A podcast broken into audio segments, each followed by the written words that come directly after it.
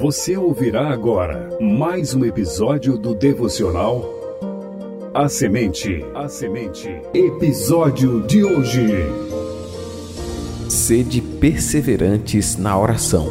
Episódio 14 da série Até que a morte nos separe.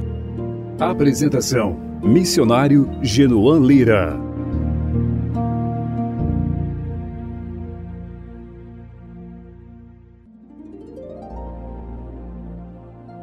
Apesar de serem parte de uma congregação, Pedro e Bárbara, por causa da vergonha e de outros fatores, estavam isolados.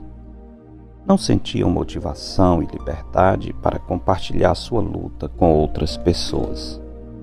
Temiam rejeição. Eles precisavam conversar, porém não sentiam disposição para ir em busca de alguém. O que poderiam fazer? A última exortação do apóstolo Paulo em Romanos 12, 2 nos adverte que sejamos perseverantes na oração. Perseverança fala de diligência, firmeza e constância. É desse modo que devemos prosseguir na nossa vida pessoal de oração. Orar é uma bênção em todo o tempo. Nos momentos de provação, contudo, é ainda mais compensador.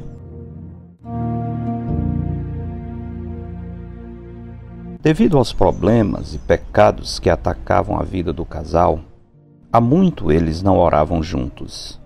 De fato, quando permitimos que o pecado cresça em nossa vida, a disposição para orar desaparece imediatamente. Em Isaías 59, 2, o Senhor diz: Mas as vossas iniquidades fazem separação entre vós e o vosso Deus, e os vossos pecados encobrem o seu rosto de vós para que vos não ouça.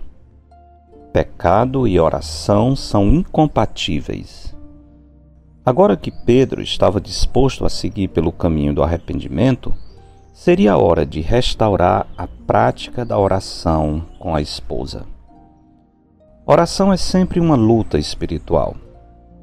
Dentre todas as disciplinas espirituais, essa é a mais urgente e a mais negligenciada.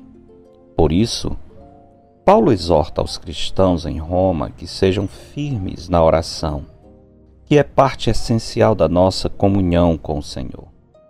Quando negligenciamos a oração, estamos desprezando a bênção da presença de Deus em nossa vida. Antes de buscar qualquer outra pessoa, o casal que está realmente querendo recuperar-se dos efeitos do pecado de adultério deve buscar a Deus em oração.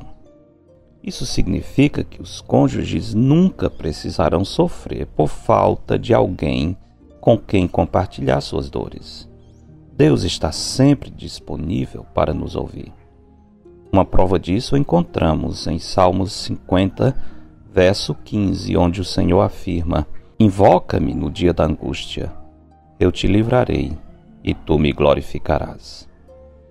As lutas decorrentes dos impactos do adultério são intensas.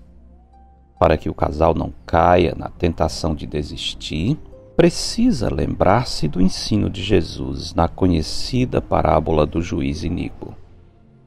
Em Lucas 18:1, o texto sagrado diz: Disse-lhes Jesus uma parábola sobre o dever de orar sempre e nunca esmorecer. Era um conselho urgente que Pedro e Bárbara deveriam seguir. Como proceder? Eles deveriam orar juntos duas vezes ao dia, pela manhã, ao acordar, e à noite antes de dormir, apresentando ao Senhor suas lutas, tristezas e necessidades. Também deveriam orar por outros casais que porventura estivessem passando por crises conjugais. Nas suas orações, deveriam pedir ao Senhor que usasse a história deles para abençoar outros casamentos, com a força e a esperança que vem do Senhor. A promessa do Senhor é maravilhosa. Invoca-me e te responderei. anunciar-te-ei coisas grandes e ocultas que não sabes. Jeremias 33, 3.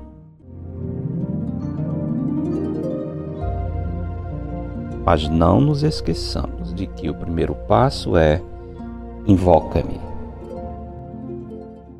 Busquemos, pois, a Deus em oração perseverante. Porque dele, por meio dele e para ele são todas as coisas. A ele, pois, a glória eternamente. Amém. Eu sou o pastor Genuan Lira, missionário da Igreja Bíblica Batista do Planalto, em Fortaleza, servindo com a missão Maranata. Você ouviu mais um episódio do devocional A Semente. A Semente. Para entrar em contato, escreva para a semente@ibbp.org. Tenha um bom dia na presença do Senhor. Edição Rádio Web CBR Esperança, sintonizando e direcionando suas afeições a Deus.